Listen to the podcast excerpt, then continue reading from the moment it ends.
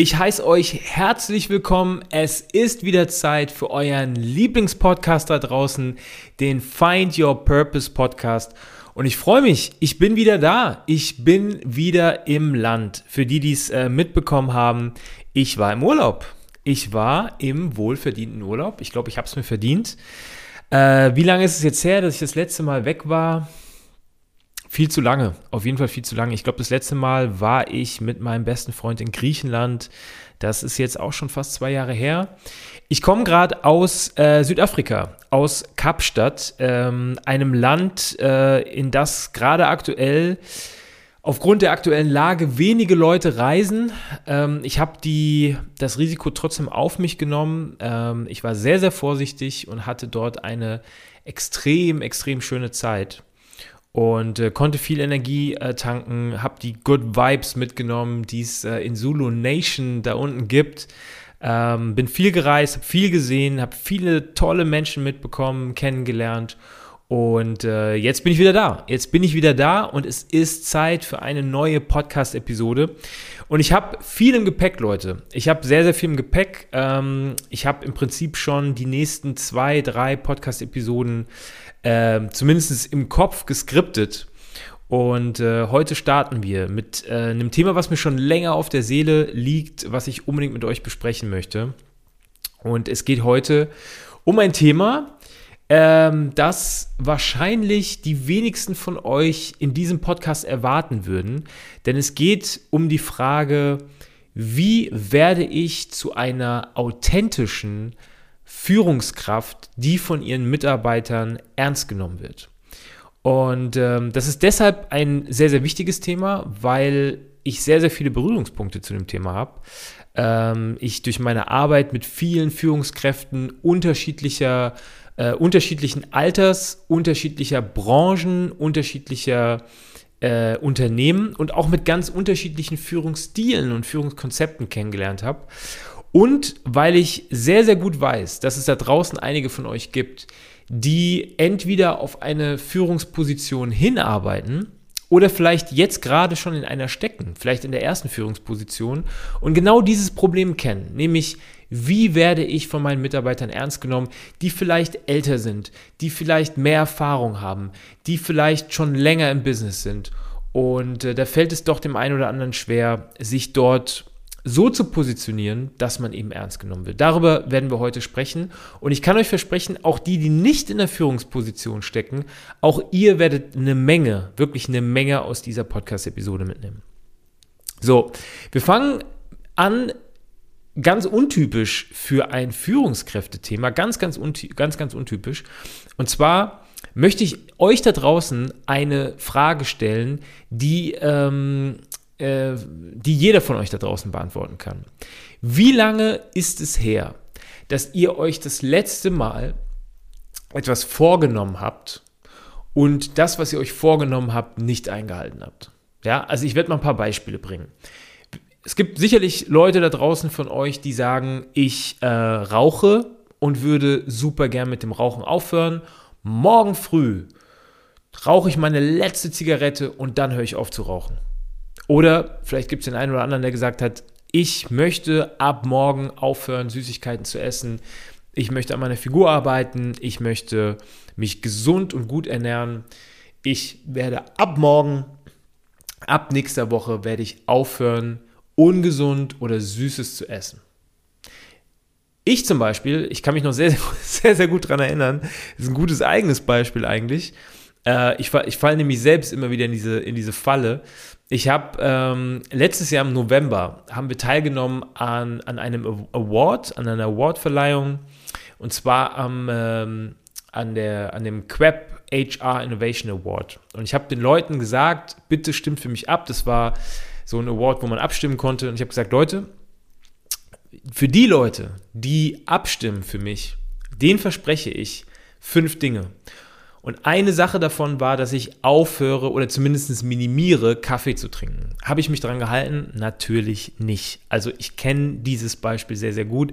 Und jeder von euch, der jetzt sagt, nö, also ich halte mich eigentlich an alle Dinge, die ich so mache oder die ich, die ich mir selbst so vornehme, äh, ja, ihr werdet wahrscheinlich euch selbst belügen.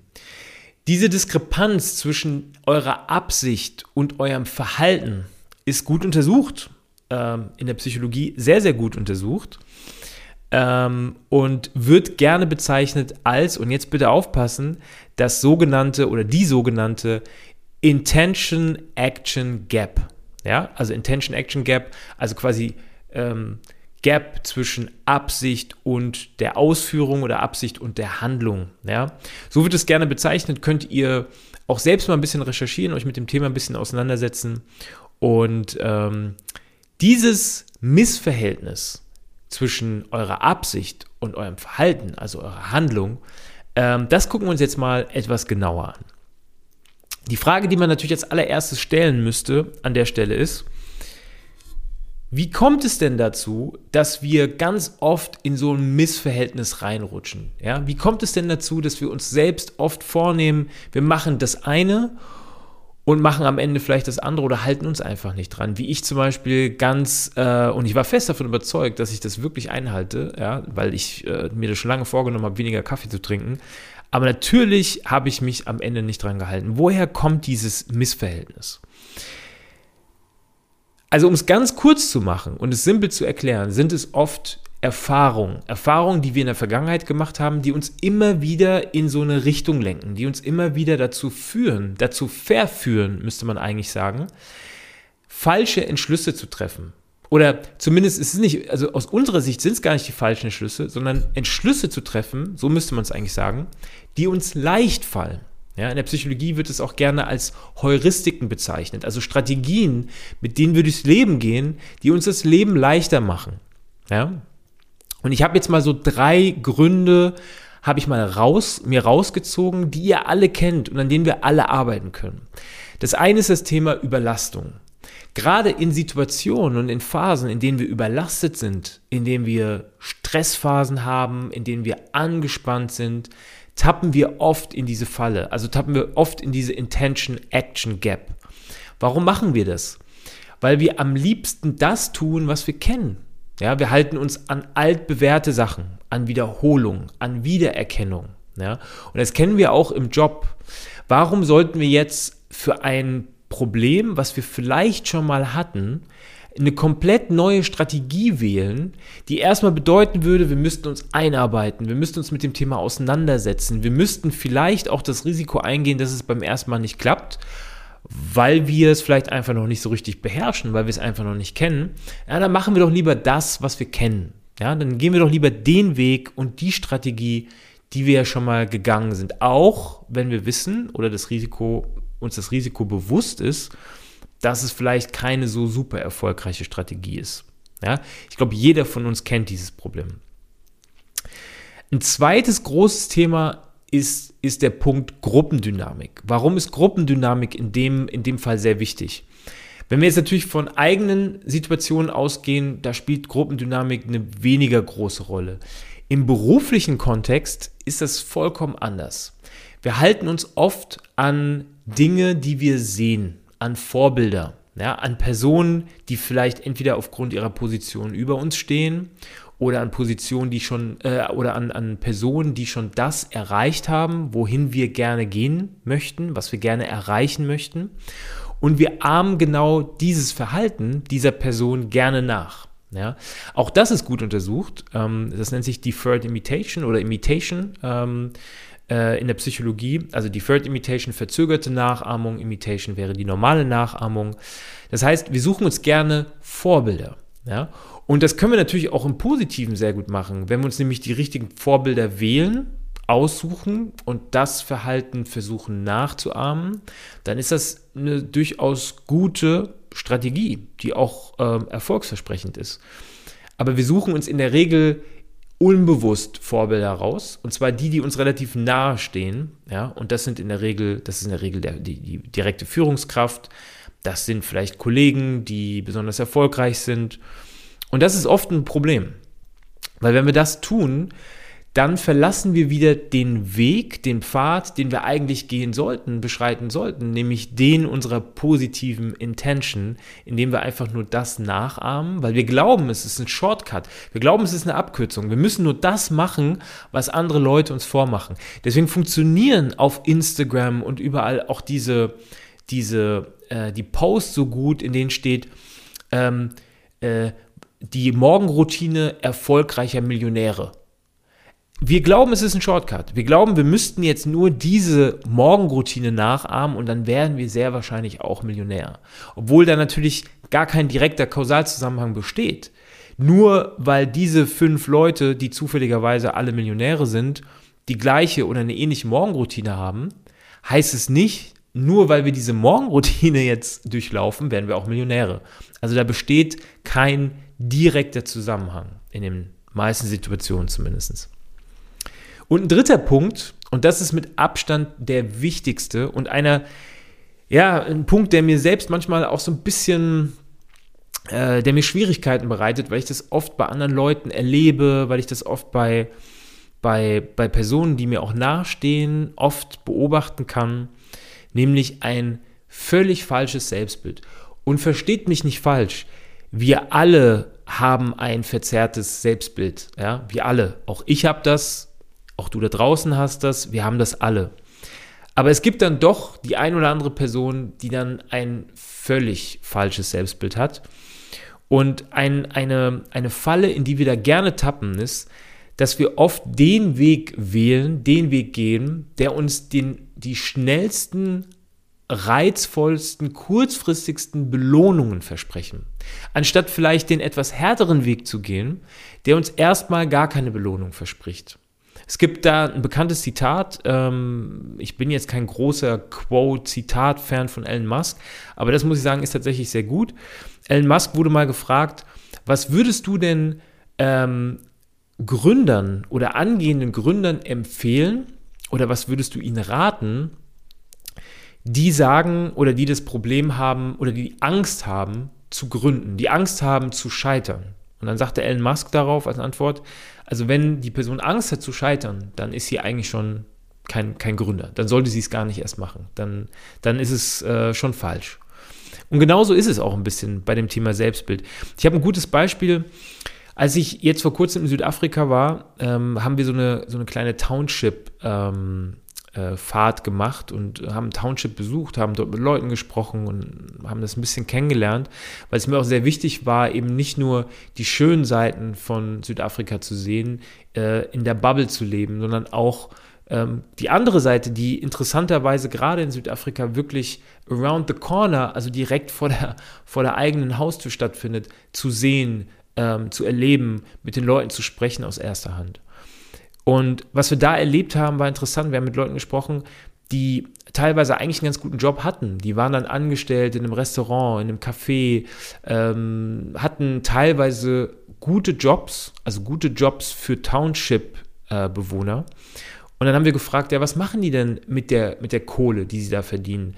Ähm, stecken die das ins Haus? Stecken die das äh, in, invest, investieren die in irgendwas? Versuchen die ihr, ihren Lebens, ähm, also ihren Wohlstand so ein bisschen damit aufzubauen? Und dann hieß es, nee, nee, also die, das, was als erstes oft passiert ist, dass man sich einen großen Fernseher kauft oder ein neues, Hand, äh, neues Handy.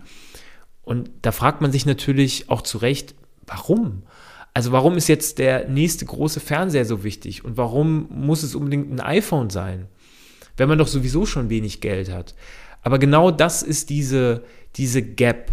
Ähm, wenn man schon wenig hat, dann möchte man sich jetzt belohnen. Und zwar mit etwas, was man sich schon lange gewünscht hat. Und dann möchte man nicht auf etwas hinarbeiten, was man wohl möglich in fünf Jahren oder in zehn Jahren hat und wofür es keine Garantie gibt. Dann kaufe ich mir doch lieber jetzt ein iPhone. Davon habe ich vielleicht nicht lange was, aber dafür habe ich jetzt gerade Freude. Und das ist ein bisschen ein, ein, oder ist nicht nur ein bisschen, das ist ein Problem, was oft passiert. Eine Studie aus den Niederlanden, die vor kurzem rausgekommen ist, ähm, zeigt, dass es diese Intention-Action-Gap zum Beispiel auch sehr äh, stark gibt bei Arbeitssuchenden. Also was man herausgefunden hat, ist, ähm, ich glaube, es war eine, eine, Stichprobe von 170, 175 Leuten, ähm, die alle auf der Suche waren oder die alle gerade ihren Job verloren haben, also die quasi arbeitssuchend waren, dann hat man untersucht, wie viel Personen davon sich wirklich aktiv täglich mit der Jobsuche auseinandersetzen.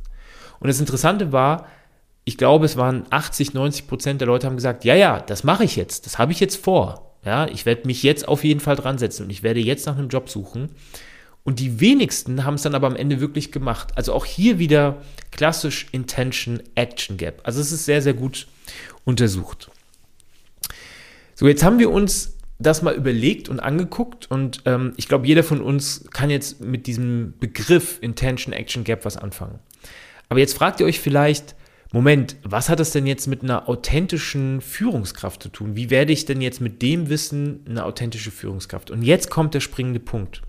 Jetzt stellt euch mal vor, ihr erlebt diese Intention Action Gap nicht in eurem Alltag, in eurem täglichen ach, morgen möchte ich Sport machen, übermorgen möchte ich äh, äh, mich gesünder ernähren und in einer Woche oder in drei Wochen möchte ich aufhören zu rauchen, sondern jetzt stellt euch vor, ihr macht das im beruflichen Kontext, bei der Arbeit.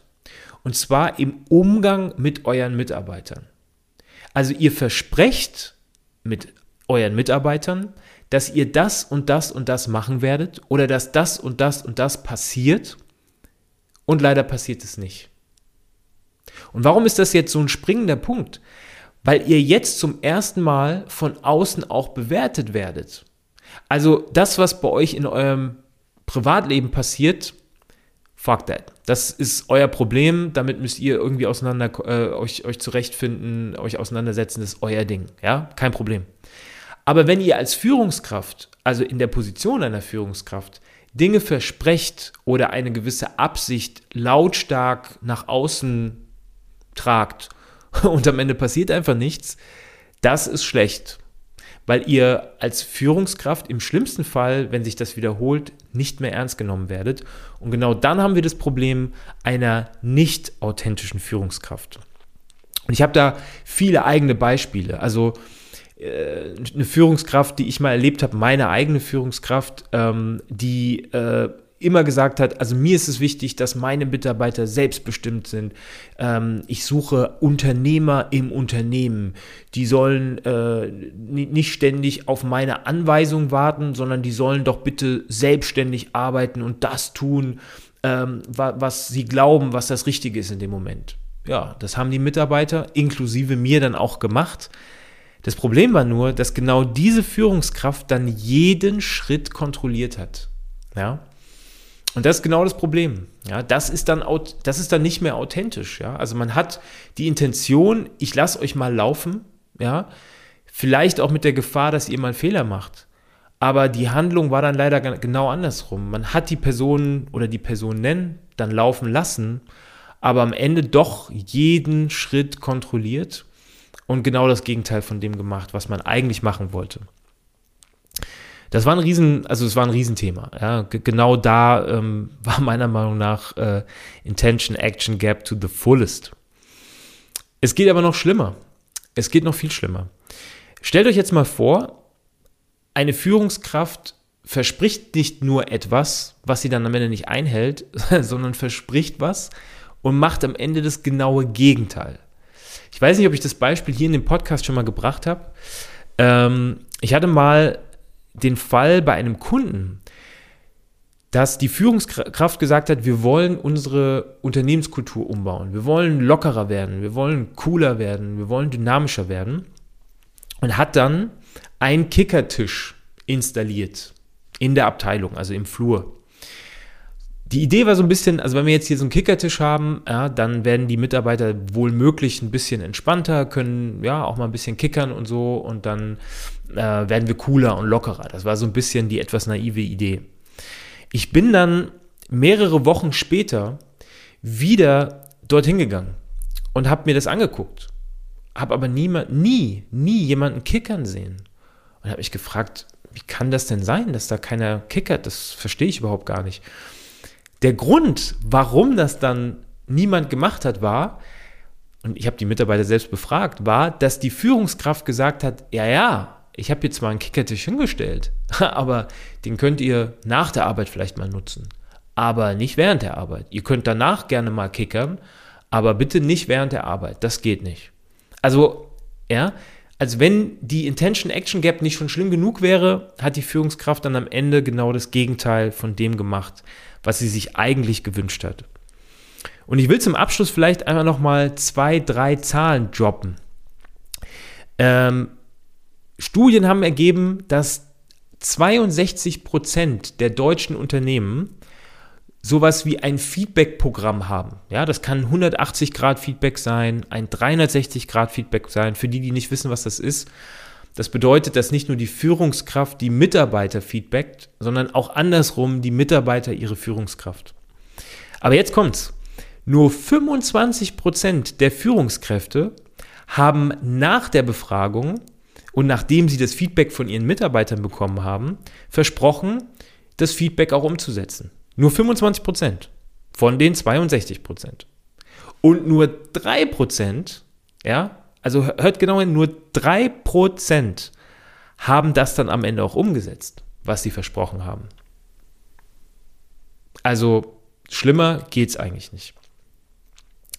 Deswegen fragt euch selbst immer, hat eure Führungskraft die Dinge eingehalten, die sie euch versprochen hat? Oder wenn ihr selbst Führungskraft seid, geht mal vielleicht in eurem Kalender oder in euren Mails oder in euren Unterlagen einfach mal ein bisschen zurück, die letzten Tage, die letzten Wochen und überlegt mal, was wolltet ihr umsetzen? Was habt ihr versprochen umzusetzen?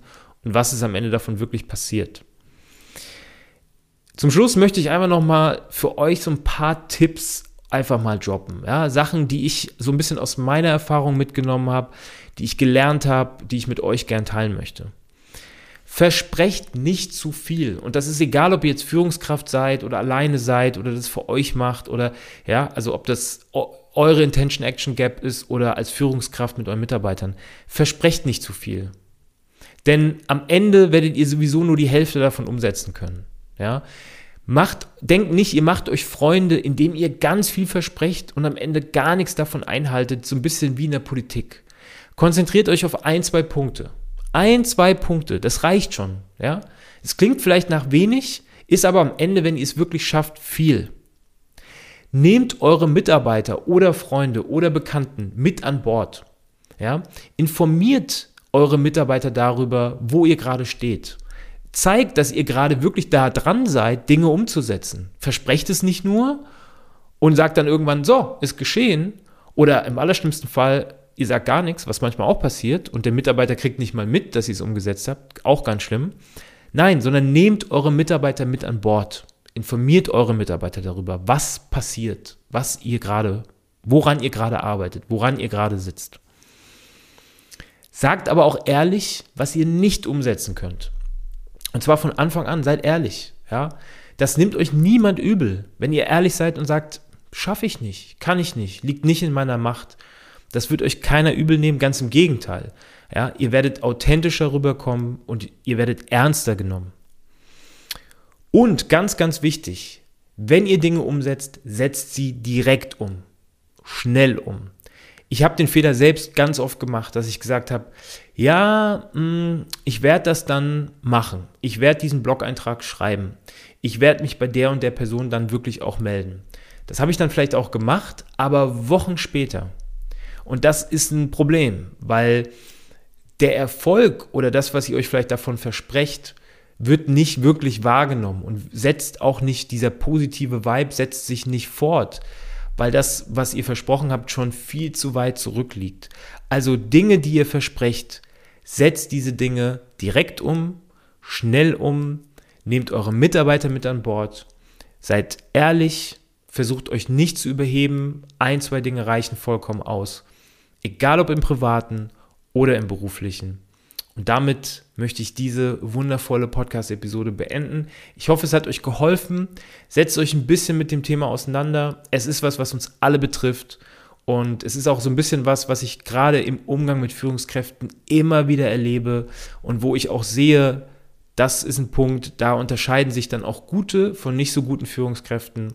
Nehmt das mit. Ich wünsche euch einen wundervollen Abend und äh, See you next time, wenn es wieder, wenn es wieder heißt Find Your Purpose.